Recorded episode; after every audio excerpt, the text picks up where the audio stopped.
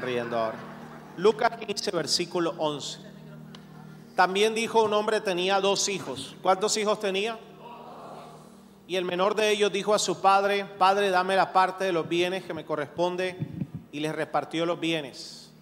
Les entregó su herencia. No muchos días después, juntándolo todo, el hijo menor se fue lejos a una provincia apartada y allí desperdició sus bienes viviendo perdidamente. ¿Cómo vivió? Y cuando todo lo hubo malgastado, vino una gran hambre a aquella provincia y comenzó a faltarle. Y fue y se arrimó a uno de los ciudadanos de aquella tierra, el cual le envió a su hacienda para que apacentase cerdos y deseaba llenar su vientre de las algarrobas que comían los cerdos, pero nadie le daba. Nadie le daba. Y volviendo en sí dijo, ¿cuántos jornaleros en casa de mi padre tienen abundancia de pan? Y yo aquí perezco de hambre. Me levantaré, iré a mi padre y le diré, Padre, he pecado contra el cielo y contra ti. Ya no soy digno de ser llamado tu hijo. Hazme como uno de tus jornaleros. Amén. Bien, eh, he titulado esta enseñanza, que todavía estamos en introducción, Padres e Hijos. O también otro título, el que cualquiera de los dos que quieras utilizar, Algarrobas o becerro engordado. Algarrobas o becerro engordado. Pregúntale al que tiene al lado, algarrobas o becerro engordado.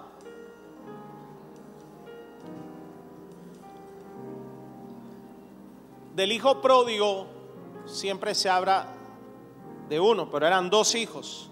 Hoy vamos, a hablar de los dos hijos. Y vamos a hablar del papá, que tampoco se habla del papá. Este fue el primero, que se fue, y bueno, ya ustedes saben qué pasó. El segundo, versículo 25, dice, y su hijo mayor estaba en el campo.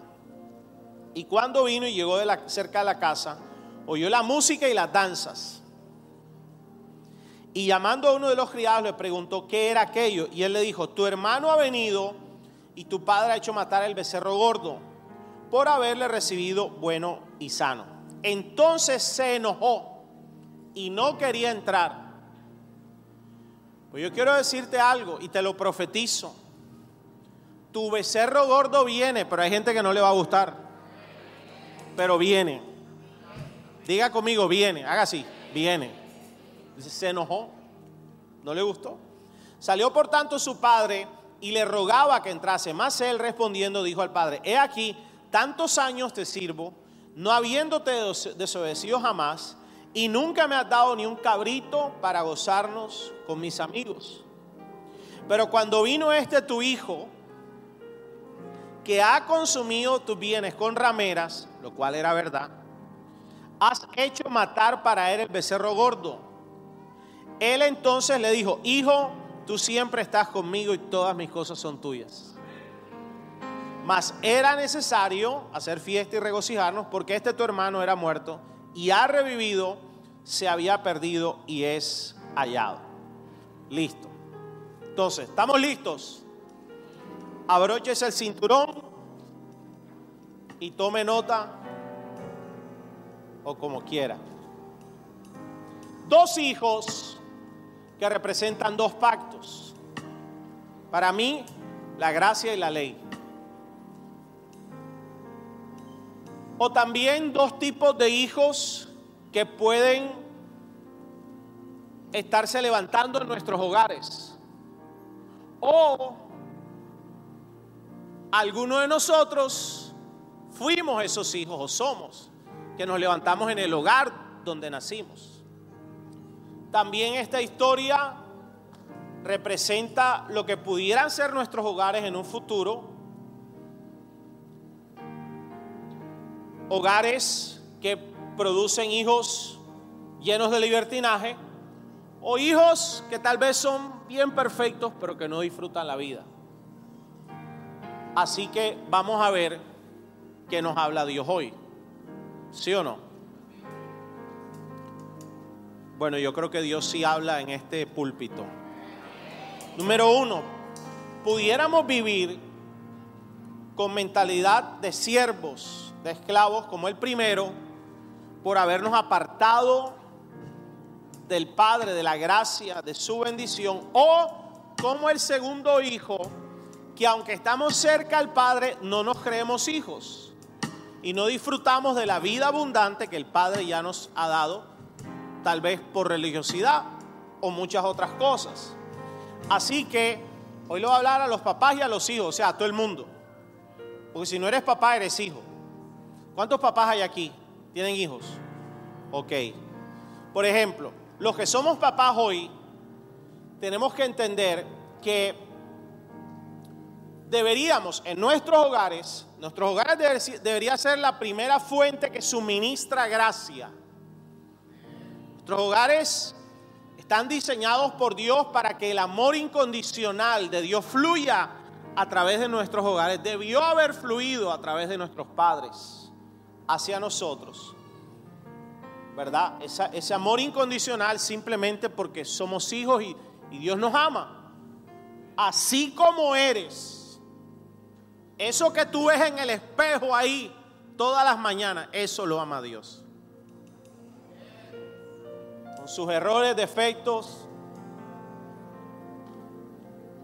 Así te ama Dios. Pero también nuestros hogares debieron o deben ser esa fuente de la verdad que suministra la verdad de Dios. Los principios que traen el orden de Dios y, la bendición. Y dice el Salmo 1, y entonces prosperaremos en todo lo que hagamos. Debió ser nuestro hogar o deben ser nuestros hogares, nosotros como padres, los que suministran esos principios, a los cuales voy a llamar disciplina. A los cuales voy a llamar disciplina. ¿Verdad? ¿Amén o no amén? Que los vea así como. Dile al dado relato. Ahora, ningún hogar, escúcheme esto. Ningún hogar, o sea, ningún hijo que salga de un hogar podrá vivir el propósito de Dios, el de Dios, en su vida si no tiene un equilibrio entre lo que es la gracia de Dios, el amor incondicional de Dios, su amor, y la verdad de Dios, que son sus principios, que es lo que proporciona destino en la vida y trae el orden divino. Es decir, se necesita ese balance entre ese amor incondicional, su gracia y el balance entre una buena disciplina. ¿Sí o no? Dice la Biblia que Jesús vino lleno de gracia y lleno de verdad. Entonces, cuando hace falta una, o hay una en exceso y la otra no, ahí eh, la cosa em, empieza a haber problemas. Cuando hay exceso de disciplina, eso es como una bomba atómica que coja a los hijos y los, y los ¡pum! Pero cuando hay exceso de amor sin disciplina, o tal vez ninguna de las dos hubo.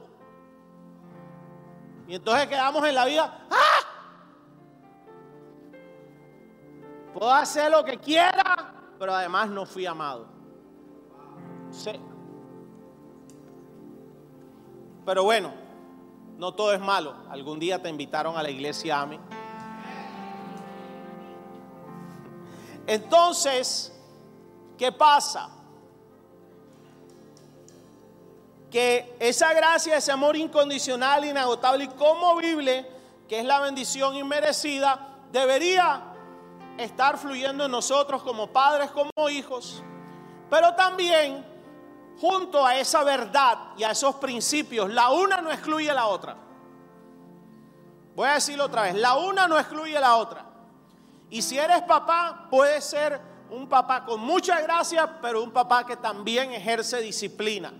Y si eres hijo, vas a ser un hijo que, que ama la gracia de Dios, vive en la gracia de Dios, pero respeta y acoge la disciplina de Dios. Dígame un amén.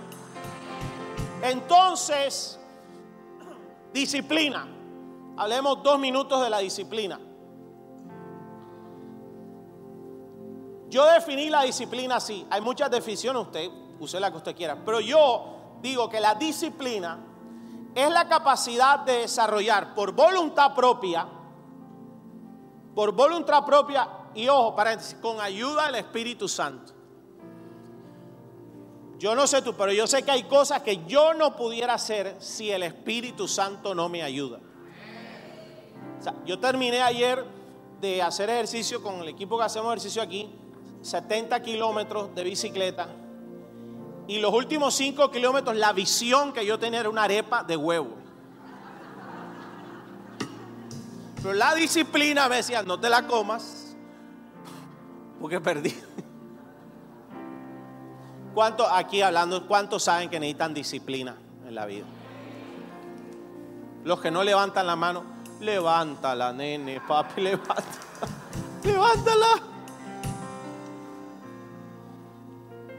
La capacidad de desarrollar por voluntad propia, con ayuda del Espíritu Santo, ¿verdad? para que no te autodestruyas, ni destruyas a los de tu alrededor, ni destruyas el plan de Dios que hay contigo. Pues somos nosotros los que destruimos el plan de Dios cuando no nos acogemos a esa gracia y a esa disciplina. ¿Me estoy haciendo entender? Entonces, por eso, un paréntesis aquí, yo soy un pastor que no discute entre la gracia y la ley. Porque la gracia y la ley, esa discusión se acaba cuando hablas de paternidad. Entre más conoces la gracia de Dios, menos tu mente la, la entiendes, porque la gracia es injusta. La gracia es injusta. Más, te voy a decir algo, es injusto lo que Dios ha hecho contigo. Porque con algunos de nosotros deberíamos estar muertos. Pero Dios no aplicó justicia, aplicó misericordia por su gracia.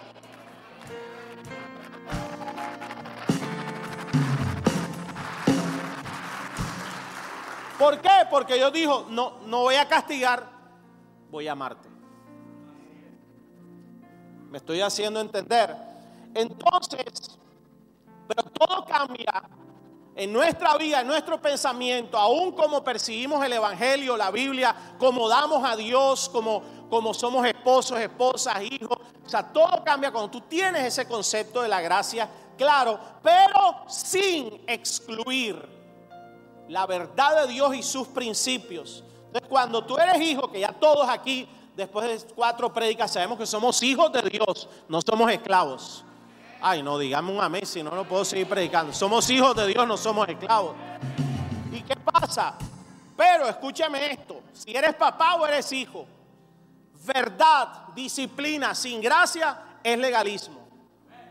Levanta hijos que, que serán perfectos por un tiempo por obedecer y porque no les queda otra. Pero que no son libres. No libres para hacer lo que quieran. No, no, no. Libres para vivir la vida de Dios. Sin condenación, sin que nadie los oprima, los obligue. Soy libre. Yo soy libre. Yo soy libre de, de, de embriagarme con alcohol o drogarme con la droga que quiero, o soy libre de llenarme del Espíritu Santo y ser embriagado del Espíritu Santo y del poder de Dios. Soy libre para hacer cualquiera de las dos. Pero yo decido. Soy libre de malgastar mi dinero y perrateármelo en los placeres de este mundo que puede que no sea malo. O invertirlo bien, invertirlo en mi familia, en el reino de Dios y una cosa traerá una cosecha diferente a la otra. Aló. Entonces serán hijos que no toman decisiones por motivación, sino por temor y condenación. Y yo siempre le he enseñado a mis pastores, líderes, a todo el mundo, aquí, o sea, nosotros no enseñamos, no, que tú tienes que hacer esto porque si no te cae un rayo. Eso no funciona. Por ejemplo, cuando yo vi la pastora Paola que se paró con el aguacate, el primer servicio, yo traía mi ofrenda. Ya mi diezmo lo había dado, traía mi ofrenda. Pero cuando vi el aguacate y vi la semilla, Dios me habló y me motivó a dar una ofrenda más grande. O sea, me motivó. Porque algo vino a mente, hay poder en la semilla, en la semilla hay poder de multiplicación. ¡Pum! Me motivó y dije, ay. Y yo necesito una multiplicación poderosa este mes. ¿Cuántos también necesitan? todos son millonarios aquí, Dios mío, Padre, gracias. Gracias, Señor. Entonces, él eh, es así. Hijos que tomamos decisiones por motivación. porque somos bendecidos. Ahora, gracia, amor incondicional, sin la verdad produce libertinaje. Aló. Y puede llegar a formar hijos que no tienen límites en la vida. Y tenemos que entender que los límites de Dios no son para frenarnos, son para protegernos y al final para multiplicarnos. Aló. Gracia exagerada es veneno y principios sin fe y sin amor es veneno. Entonces pregúntate por un segundo, estoy en la preintroducción todavía, ¿qué pasó en tu casa? ¿Cómo creciste? ¿Hubo gracia? ¿Hubo mucha disciplina? ¿No hubo nada? Era rebelde, rebelda. tus papás cómo fueron. O sea, piensa por un momento, porque eso marca una ruta de cómo tú vas a entender a Dios y cómo vas a vivir la vida cristiana. Y que puede ser hoy en día aún alguno de estos dos hijos o alguno de estos dos padres. Entonces, ¿qué pasó con estos dos hijos. Ahora sí voy a predicar. Listo. Necesito dos actores que quieran actuar hoy conmigo. ¿Eso qué? Cambio de micrófono. Ok. Aló. Ok. Que con este se escucha mejor el regaño. Eh, dos jóvenes que me sirvan aquí, un hombre y una mujer. Dos jóvenes. No, no se acumulen. Lo hago democráticamente, si no dedocráticamente. Aquí hay uno, un joven. Venga por acá. Un aplauso para nuestro actor. Y una mujer, una joven. Vete para acá.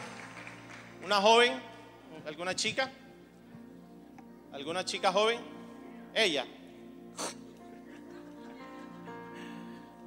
La escojo a dedo. ¿Ah? Ven, tú, la de verde, ven. Ven, ven, que Ven que tú eres sanguínea, tú eres recochera, a ti te gusta. Ven. Entonces, aquí está el hijo que se apartó. Papi, es, una, es un ejemplo. Y acá está el otro hijo que se quedó en la casa. Esto no se apartó, este ahí pegadito al padre, sirviendo, obediente, como todos ustedes, obediente, obediente, obediente. Ay, quédate ahí. Y este ¿Qué dice la Biblia? Que pidió su herencia y se fue lejos a una provincia apartada. Apártate allá. Apártate. Ahí, ahí. Apartada. Dice, desperdiciando sus bienes, viendo perdidamente, vino hambre, tiquitín, porque no hay bendición que dure cuando vivimos perdidamente. Entonces se arrimó a uno de los hacendados y le dijeron, bueno, está bien, para que no te mueras de hambre, ve y apacenta cerdo. Dice, deseaba comer las algarrobas, pero ni eso le daba. Es un nivel de maldición tremendo, nosotros no lo entendemos porque no somos judíos, pero para los judíos los cerdos son maldición. Y él terminó de ser dueño de la hacienda, de vivir la abundancia de su padre, terminó apacentando cerdos. Imagínate lo que produjo en el corazón de ese hijo el ver ese panorama. Pero ¿qué es lo que representa este hijo? Estos son, son hijos que, que saben que tienen herencia, que quieren la bendición del padre, pero no estar cerca del padre. Quieren los beneficios de la paternidad, pero no quieren estar cerca del padre. Porque, porque el padre da herencia, pero también pone disciplina. Voy a decirlo otra vez, el padre da herencia, pero también pone disciplina. Y en algún momento, ¿por qué se apartó? Porque le dijo, yo quiero disfrutarme de eso, pero quiero hacer lo que yo quiera.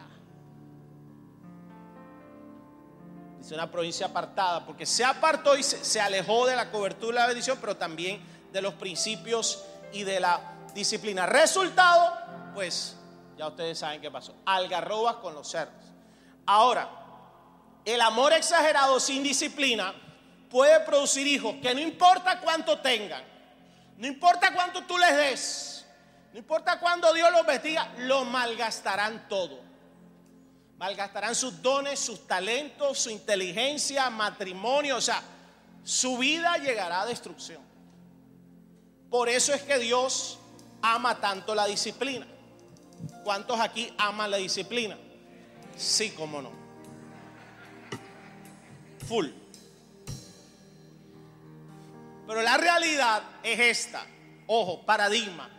Nos vendieron que la disciplina es castigo. Por eso la vemos como algo que resulta que la disciplina es la bendición más grande que Dios puede dar y que un padre puede dar a un hijo. ¿Mm? ¿Cuántos aquí su mamá le dijo, no toques la plancha que está caliente? ¿A cuántos? Levanten la mano, yo fui el único bobo. No la toques. Y uno tú sabes. Hasta que puse se me derritió el dedo. a los 5 o 6 años empecé a entender yo lo que era la disciplina. Entonces mira lo que dice Dios de la disciplina, ya que está con esa cara de gozo. Hebreos 12, versículo 11. Dice, al presente ninguna disciplina parece ser causa de gozo, sino de tristeza. Sin embargo, a los que han sido ejercitados por medio de ella, yo quiero hacer una pregunta, ¿cuántos, por lo que sea, por revelación o instrucción, Dios los ha ejercitado en la disciplina y te has dado cuenta que es bueno? tan poquitos. Bueno, te quiero profetizar algo. La disciplina de Dios viene en camino. Pero no son malas noticias. Es que el propósito que viene es tan grande que Dios va a ordenar algunas cositas. Ay, dígame amén, por favor. Yo quiero gente bendecida aquí. Dios va a ordenar algunas cositas. No te preocupes. Algunos me miran como que, otra vez, pastor. tranquilo, tranquilo. Dice, después le da fruto apacible de justicia. La otra versión dice, pero si aprendemos la lección de, que Dios nos quiere dar, viviremos en paz y haremos el bien. Pregunta, ¿este hijo vivía en paz? ¿Estaba haciendo el bien? Nada. ¿Por qué? Porque se alejó de la disciplina. Empezó a vivir perdidamente.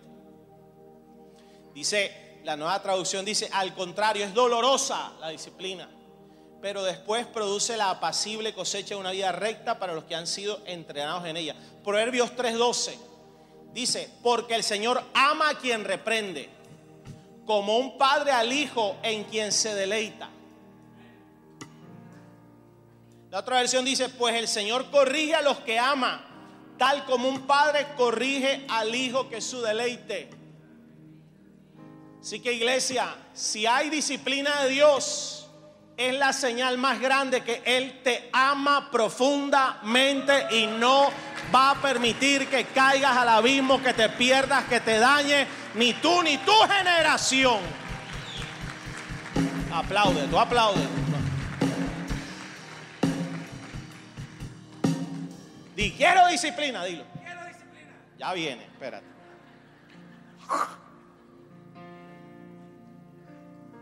Ahora pregunta, si este joven recibe su herencia, pero se somete a la disciplina, o sea, al amor, a la gracia, pero a la disciplina, termina. No. No. Pero, y el papá dijo, bueno, dale. Yo me imagino que la mamá, que no aparece aquí, pero yo me imagino que el papá, Mira que te lo dije. Que no hay mujer que no se aguante. ¿Algún hombre apoya mi comentario? ¿Alguna mujer apoya mi comentario? Mira que te lo dije? No, yo cuando mi esposa me bueno, mira que te lo estoy diciendo, yo, ay Dios. Uy, yo tengo una esposa inteligente, una esposa sabia, que el Espíritu Santo le habla. Hebreos 12:5. Sigamos gozándonos. Dile al lado, gózate. Además, han olvidado la exhortación que como a hijos se les dirige. Hijo mío, no tengas en poco la disciplina del Señor, ni te desanimes al ser reprendido por Él. Porque el Señor al que ama disciplina y azota a todo el que recibe por hijo. ¿Cuántos tienen hijos pequeños en la casa todavía? Y tú sales y tienes tu hijo pequeño y de pronto estás en la calle y ves tú que, te, desordenaste y veas a tu hijo tu hija y no mira y viene un bus que la va a aplastar, ¿tú qué haces? Así sea por los pelos. ¡ah! Entonces, de vez en cuando, a veces, no siempre, no, no, dos, tres, pero a veces se, necesitó que Dios nos pegara el jalón de pelo. Y algunos hasta sin pelo quedaron, mujeres y hombres. Pero es que tú no te imaginas el desastre que, venía, tú ni te lo imaginas. Pero Dios sí lo sabe. Entonces por eso dije, azota al que ama por hijo. Y a veces nos quejamos, pero ¿por qué me pasa esto? Y tú no sabes de lo que Dios te salvó. Que después pasa el tiempo, sí o no, un año, dos años, y uno dice, ay Dios mío, gracias. Esto fue lo mejor que me pudo pasar. Yo le quiero hablar a alguien, pueden ser 10 o 20, no te quejes por lo que estás viviendo.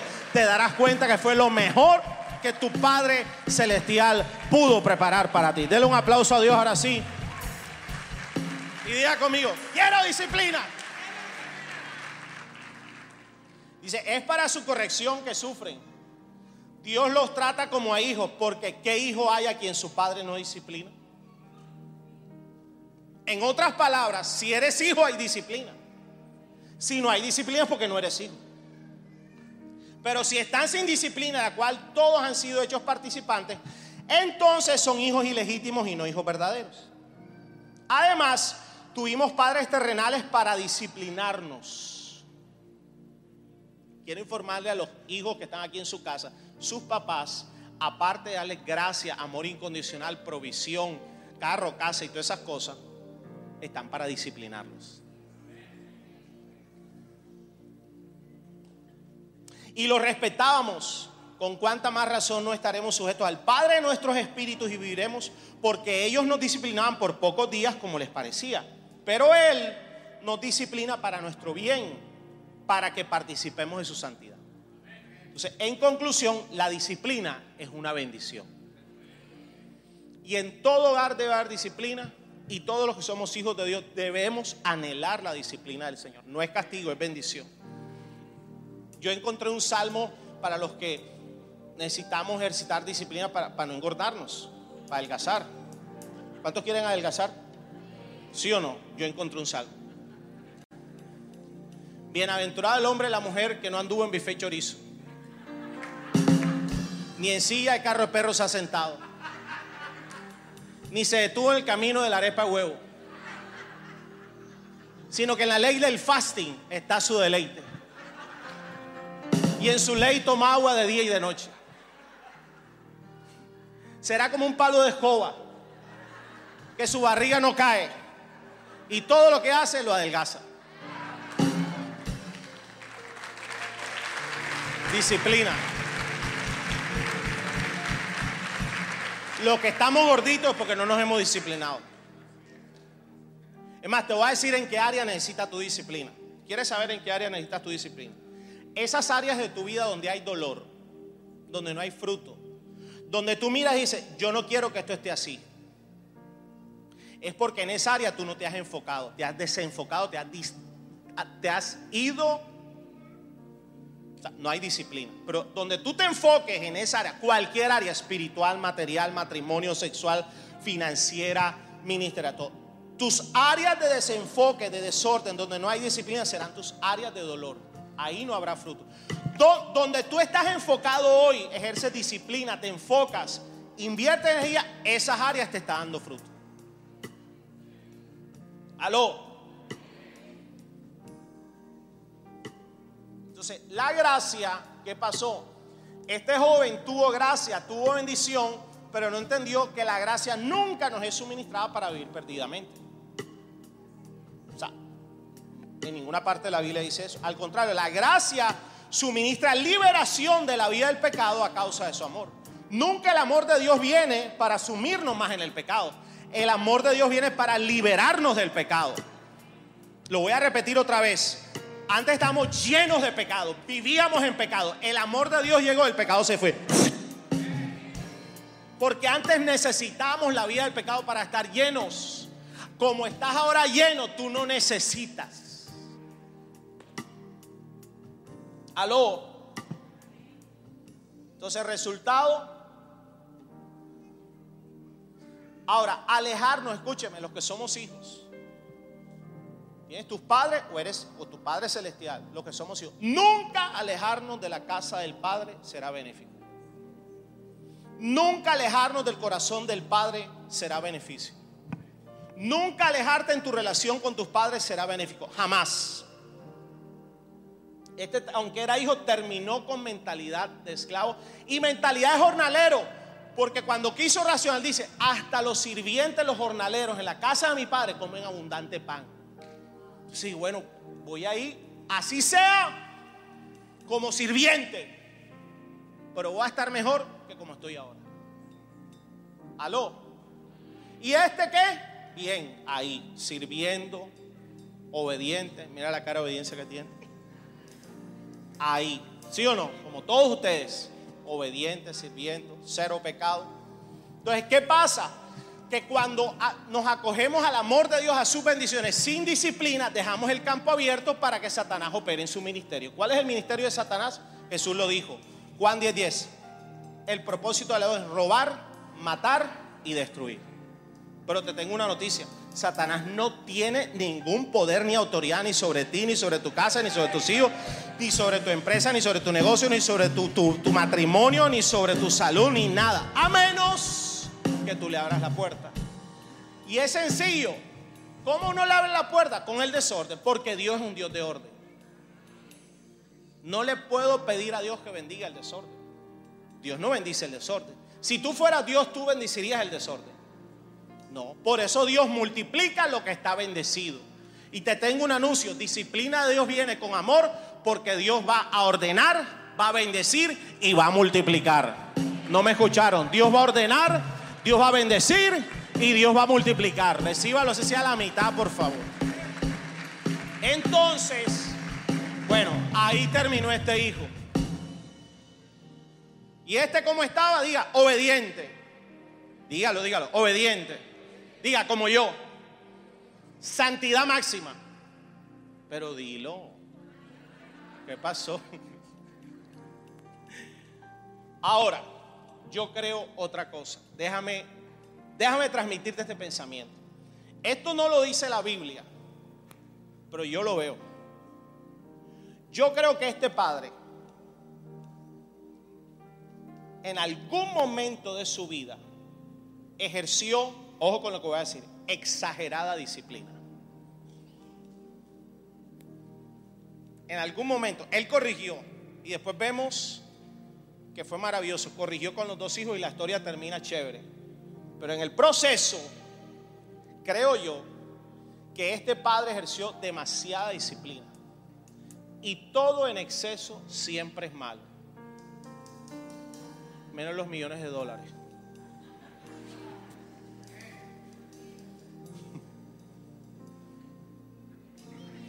¿Por qué dice eso usted, pastor? Porque cuando tú te das cuenta, los dos hijos tenían su problema.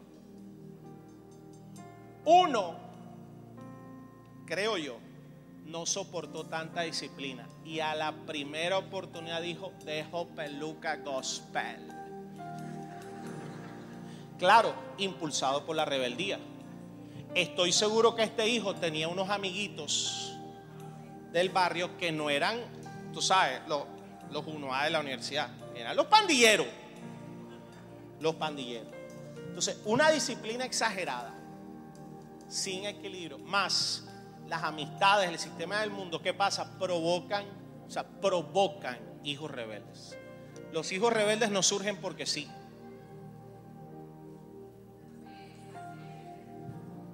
Sí, porque ahorita que estaba hablando de disciplina, los coléricos, viste, coge ese pelo y lo voy a coger a correr, viste, poco ahí metiendo codazo. Espérate. Porque ni Dios nos forma con exagerada disciplina. Esto es para los papás, los que son papás ahora y tienen hijos. Dale disciplina a tus hijos. Tú tienes que pedirle a Dios la sabiduría para ver cuál es el límite. Porque donde pasas el límite, la Biblia dice que los hijos se exasperan, se desaniman. Dios mío, qué silencio. Entonces uno no aguantó y dejó la peluca. El otro se quedó porque era más obediente, no tenía tan malas amistades.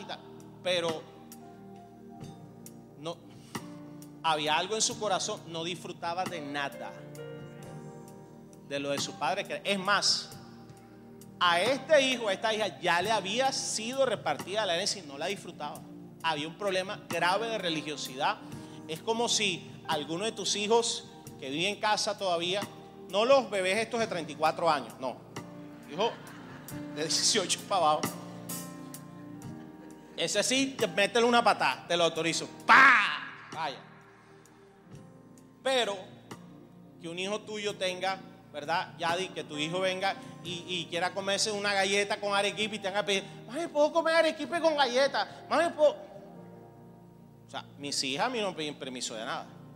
Ellas vienen, cogen, compran, abren la nevera, la nevera que yo compré, con, la luz que yo pago, con la empleada que yo pago. Y ellas no me piden permiso. Porque todo lo mío es de ellas. Yo te tengo un anuncio. Todo lo del Padre Celestial es tuyo. Es tuyo, es tuyo.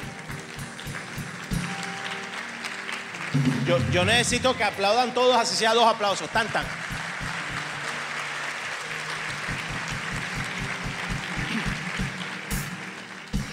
¿Cómo va la cosa? Bien, se les nota. Colosenses 3:20, hijos sean obedientes a sus padres en todo. Esto es para los hijos. ¿Qué no entiendo? ¿Cuántos de los que somos papás hoy y nos acordamos de las cantaletas de mamá, de papá. Y hoy decimos, mi papá tenía razón. Mi mamá tenía razón. Sobre todo cuando recibimos esa terapia ocupacional, psicología, psiquiatría con la doctora Chancleta.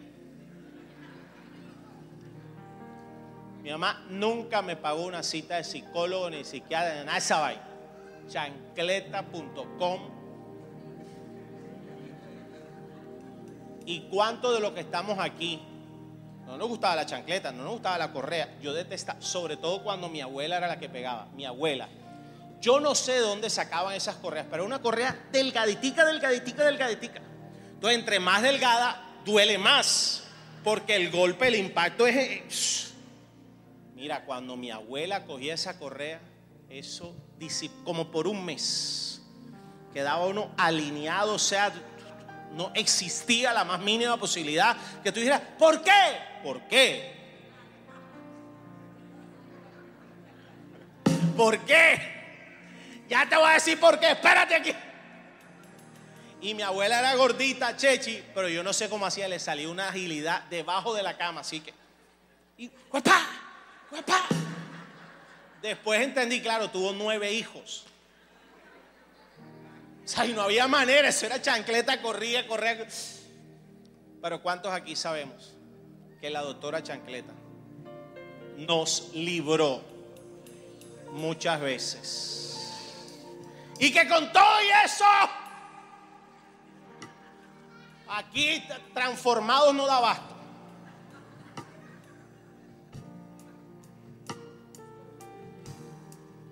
Yo me acuerdo un día, le dije a mi mamá, ya vengo, 6 de la tarde, 10 y media de la noche. 14 años. En esa época, para los que son jóvenes, aunque no me crean, mis hijas, no había internet, no había WhatsApp, no había celular, no había nada. A salir a buscar dónde estaba el pelado, o sea. Y eso era todo el barrio buscando. Nunca les pasó. Y yo estaba dando unas peladitas nuevas. Diez y media de la noche llega mi hermano Julián. ¡Ey! Pero así. Y no dijo ey, no dijo ey, dijo otra cosa. Mi mamá te está buscando. Bueno, bueno, dile que yo ya voy. Vente ya. Y la pena con las niñas, no y salgo yo como cuatro cuadras y cuando, cuando llego a la esquina, mi casa se veía, mi mamá en la terraza, sentada así, pero la chancleta se le veía acá.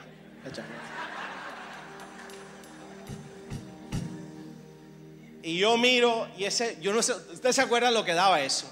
Es un frío así, una cosa como que trágame tierra. ¿Qué hago? Dios mío, me acerco, salgo corriendo, no duermo en la casa hoy. ¿Qué hago? ¿Qué hago? Pero era, era imposible, o sea, tú ibas al matadero, no había otra y tú... Y tú sabes, mi hermano carbonando, ¡hey, chupa! Y, lo- y los tres amigos, ¡ah! Y uno sin psicólogo, sin psiquiatra, sin pastor, nada. Tocaba chuparse esos traumas así. Dios mío, gracias por la chancleta. Diga, gracias. Pero entonces, padres, no exasperéis a sus hijos para que no se desalienten. Ustedes, la otra versión dice, ustedes los hijos deben obedecer a sus padres en todo, porque eso agrada al Señor. Ni siquiera es por el papá, porque eso agrada al Señor. Y ustedes los padres no deben hacer enojar a sus hijos para que no se desanimen. Entonces, ¿qué pasó con este hijo? Dice que como no se acogió a la disciplina por voluntad, por la revelación, la disciplina le llegó por trituración. A los que están acá. O sea, de la disciplina no nos vamos a evadir. Nos va a llegar. Lo que pasa es que es mejor y más bonito que nos llegue por revelación. ¿Verdad? Si tú hicieras todo lo que te recomienda el pastor Iván, ¿cómo le llegó? Cuando él se ve con los cerdos. Ay, ay, ay, ay, ay, ay, ay, ay. Dice que volvió en sí. Algo pasó, algo bueno había en este hijo en algún momento, que él tenía identidad de hijo.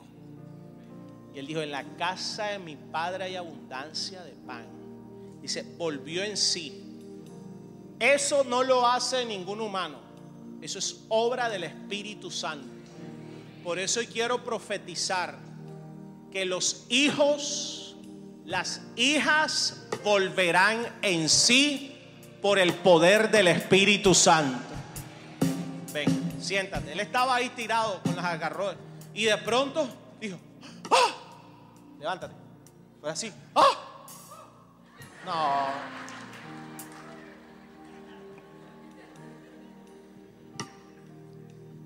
Porque aunque se alejó del Padre, se alejó de su disciplina, se alejó de la casa, se alejó del corazón del Padre, nunca se pudo alejar de las oraciones de su Padre.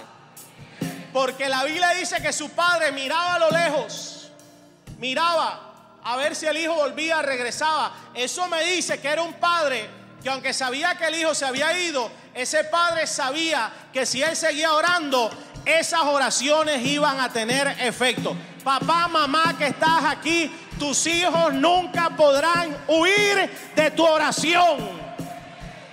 Voy a decirlo otra vez. Tus hijos, tus nietos y tu descendencia podrán irse, podrán desobedecer, podrán perderse, pero nunca se podrán alejar de la oración de sus padres. ¿Mm? Entonces, ora por tus hijos. Ora. Todas las noches que estoy, que puedo, entro al cuarto de mis hijos. Espíritu Santo, taquea esto de tu presencia. Pongo la mano en la cabeza, las bendigo. Nada de pesadillas, ministración, profecía. Haz algo. Guárdalas en el hueco de tu mano. Lloro por tus hijos. Lloro por sus hijos. Eso es la iglesia que yo lloro. Si tú no oras, yo sí oro. Ora. Señor, que cuando vaya a pecar les dé susto. Les dé pánico. Que van a meter la mano donde no es que se les tuerza.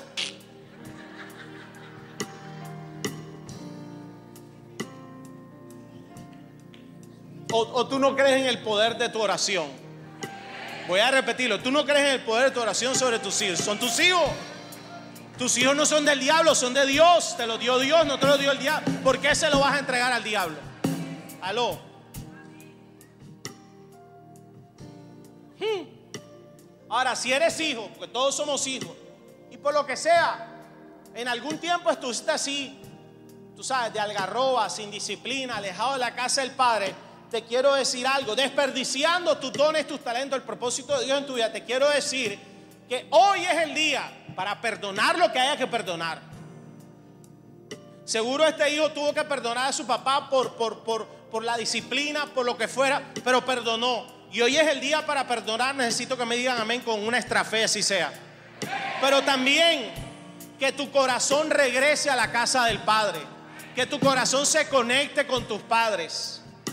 Tal vez nunca será perfecta tu relación con tus padres, tal vez. Pero, pero en tu corazón tendrás la revelación adecuada. Y escúchame, le hablo a todos los hijos que estamos aquí. Los errores de nuestros padres, tuvieron errores, sí. O ni tuvimos padres, o tal vez, o tal vez ni gracia, ni amor, ni, ni disciplina, ni nada. No sé. Pero te quiero decir algo. Eso no es excusa. Los errores de nuestros padres. No es que las iniquidades de mi papá. No es que las iniquidades de mi mamá, de mi abuela. Eso fue de aquí hacia atrás. Porque tú eres nueva criatura en Cristo, lleno del poder de Dios. Poder que restaura, que sana, que libera, que hace las cosas, no, no las arregla, las hace nuevas, mejores. Que donde, donde, donde abundó el pecado, sobreabundará la gracia de Dios. Yo no sé si alguien me está escuchando. Entonces, Basta ya, por favor, y me lo digo a mí mismo, que por el pasado que tuvimos, las maldiciones que vivimos, o aún nuestros propios errores, ¿cuántos aquí se divorciaron? Fueron malos padres, fueron promijos, lo que sea, eso quedó atrás. Eso no es excusa para seguir viviendo en algarrobas con los celos. Te como, como hizo este hijo, hoy es el día, los que me están viendo por allá, que se levanten. Levántate, Levántate en el nombre de Jesús y este hijo mío. Me levantaré e iré a mi padre y le diré, Padre, pecado contra el cielo y contra ti. Y la gracia de Dios lo acogió y lo super bendijo. Declaro que los hijos se levantarán. Declaro que, escúchame, no hay más excusas para no vivir para Dios, para no conectarnos con Dios, para no servir a Dios. Las excusas no sirven para nada. Las excusas solo le dan puerta a las tinieblas para que siga robando, matando, destruyendo. Tú y tu casa servirán a Dios. Tú y tu generación servirán a Dios. Tú y tu generación no servirán a este mundo. El diablo se le acabó su tiempo en tu casa. Dígame una amén los que lo crean.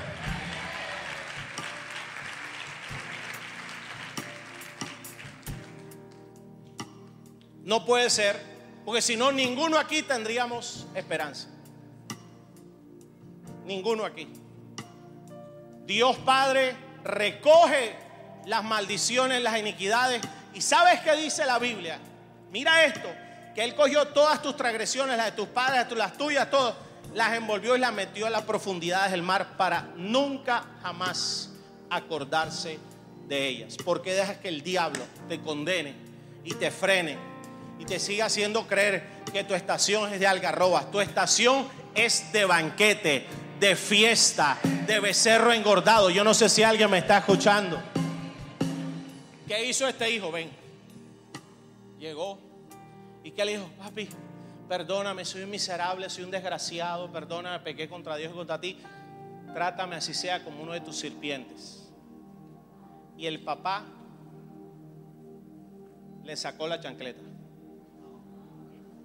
Le sacó la correa. Dice que lo abrazó, se le tiró al cuello. Eso hubiera mucho nosotros. No, pero se le tiró al cuello dijo, cállate, tráigame el mejor vestido, tráigame el anillo, autoridad. Porque el diablo cuando pasamos momentos de crisis y de pecado hace creer que nuestro estatus bajó. Nos quiere quitar nuestra autoridad. Nos quiere decir no somos nada. Mentira del diablo.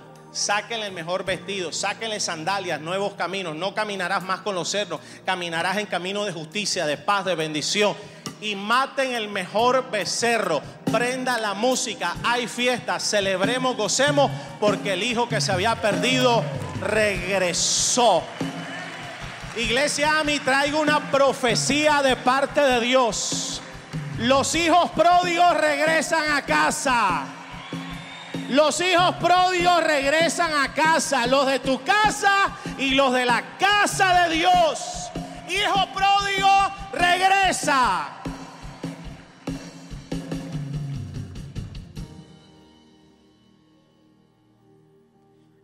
¿Y qué pasó?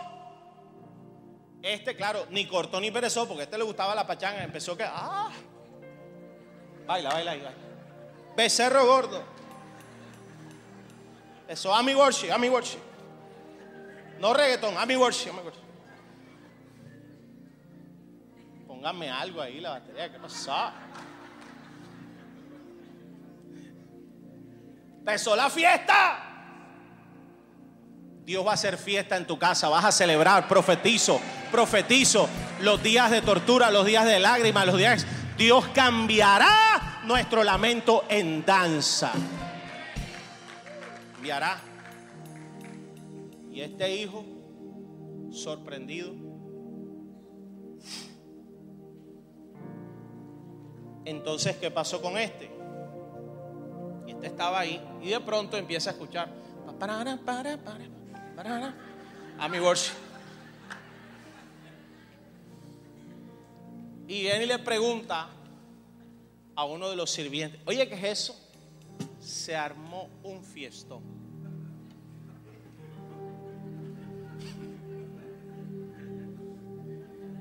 Trajeron cinco orquestas, A mi Worship, Marco Brunet, Elevation Worship, Hilson. Ay, ¿qué pasó? Tu hermano apareció. Y no es nada. El becerro es el más caro que estaba en Lo mandaron a matar. O sea, la fiesta va con toda. Y resulta que este hijo que era perfecto dijo, dijo, dijo, entonces él se enojó y no quería entrar. Salió su padre y le rogaba que entrara, ven. Entra, entra, vamos, vamos. Vamos. Vamos. Se enojó. Y mira lo que le dijo. Mira, por tantos años te he servido y nunca he desoído ninguna orden tuya. Y sin embargo, nunca me has dado un cabrito para regocijarme con mis amigos. Pero cuando vino este hijo tuyo, era el hermano, que ha consumido tus bienes con ramera, lo cual era verdad. Mataste para él el becerro engordado. Y su padre le dijo, hijo, hija mía, tú siempre has estado conmigo.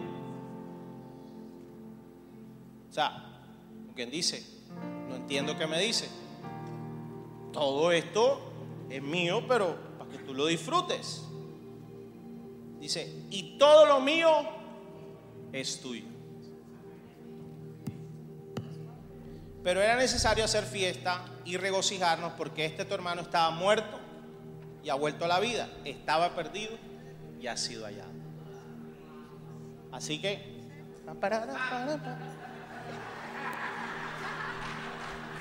Calma, calma, calma.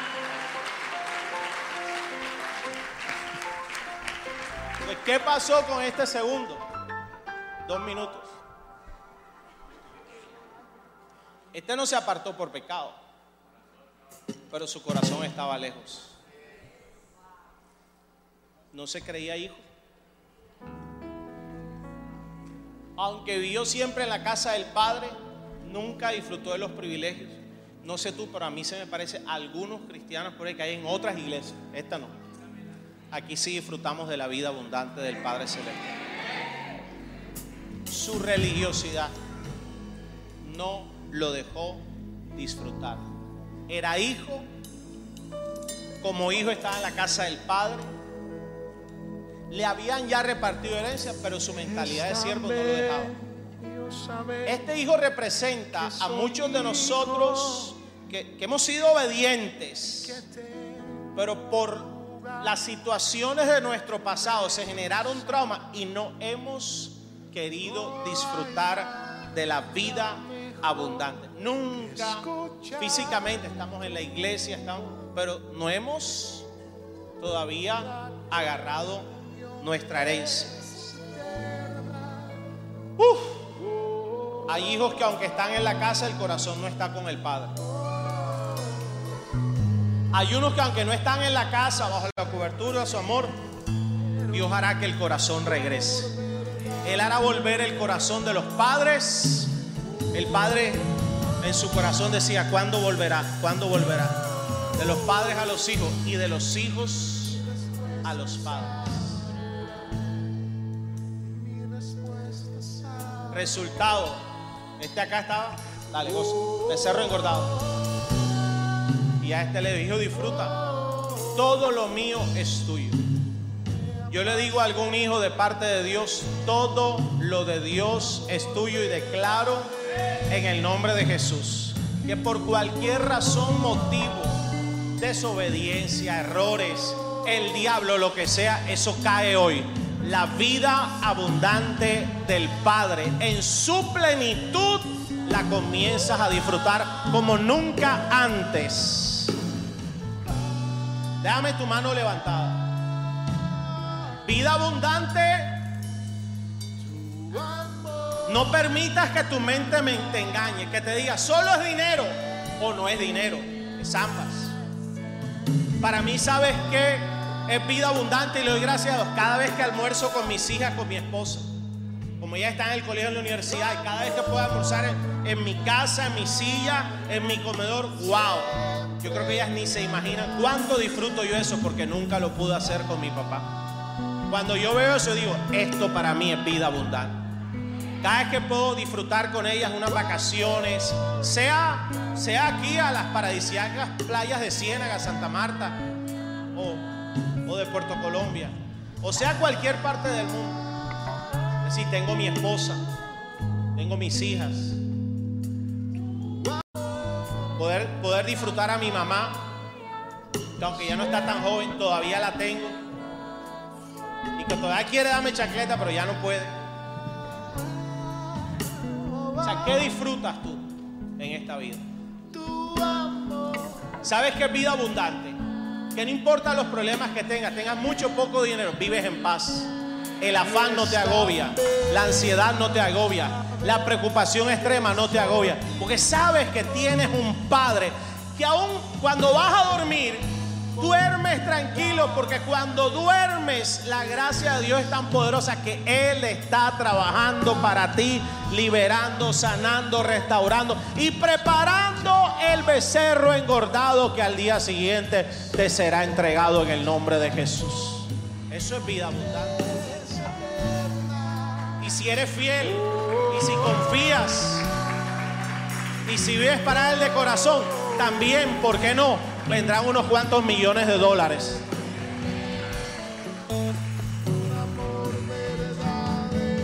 Pero tú te imaginas que tengamos yo, que me caigan 5 millones de dólares, Padre, lo recibo, lo creo, lo ato, lo desato, amén.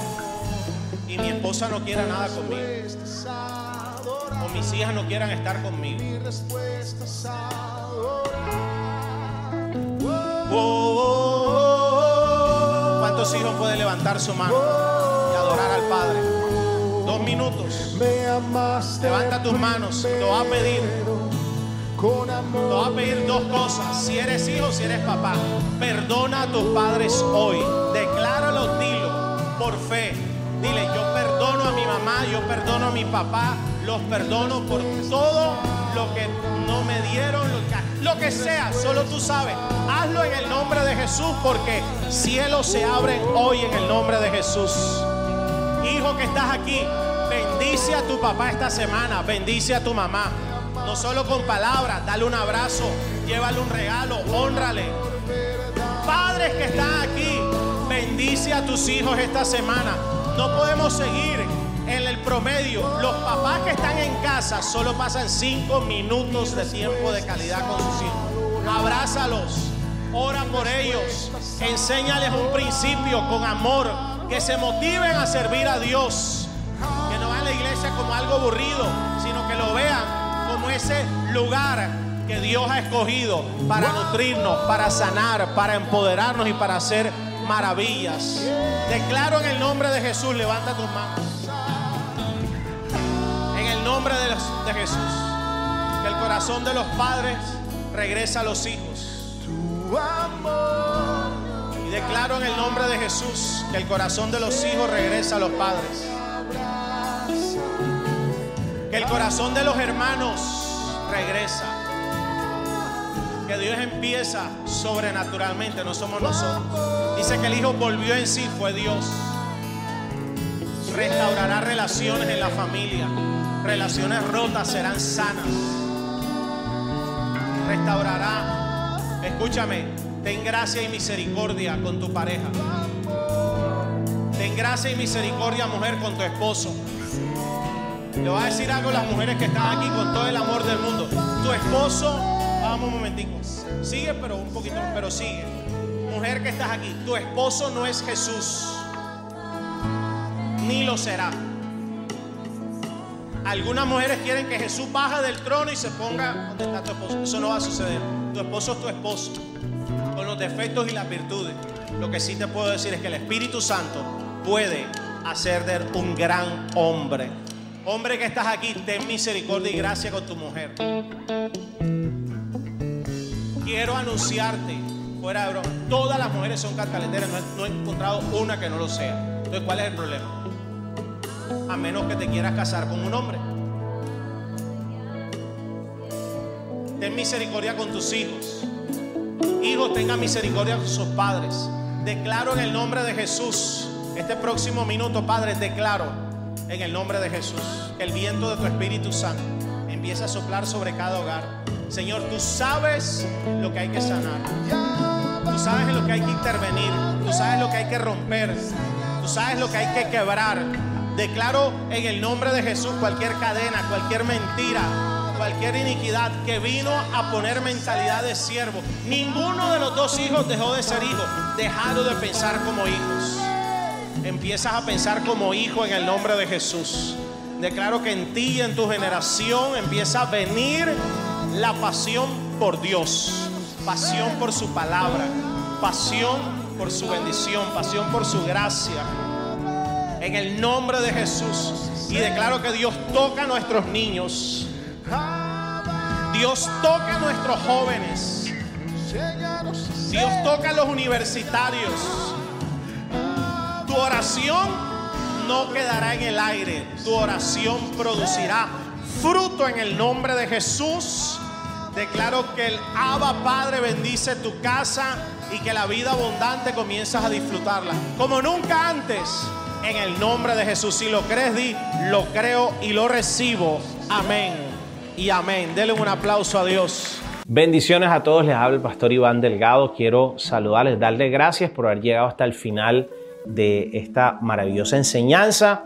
Quiero saludar a todos nuestros miembros de AMI Online y decirte que queremos seguir bendiciendo a miles de personas, son miles los que en diferentes ciudades del mundo hoy están recibiendo esta palabra. Quiero pedirte que si no lo has hecho, te suscribas a nuestro canal y comparte con alguien esta enseñanza que sé que ha sido de bendición. Y también, si quieres ayudarnos a expandir la palabra, reino de Dios hasta lo último de la tierra, quiero invitarte a que siembres una semilla financiera, una semilla de fe, entrando a nuestra página web www.iglesiami.org, donaciones, y así, con esa semilla que siembras, podremos seguir llevando el mensaje de salvación, de poder y milagros a todas partes del mundo.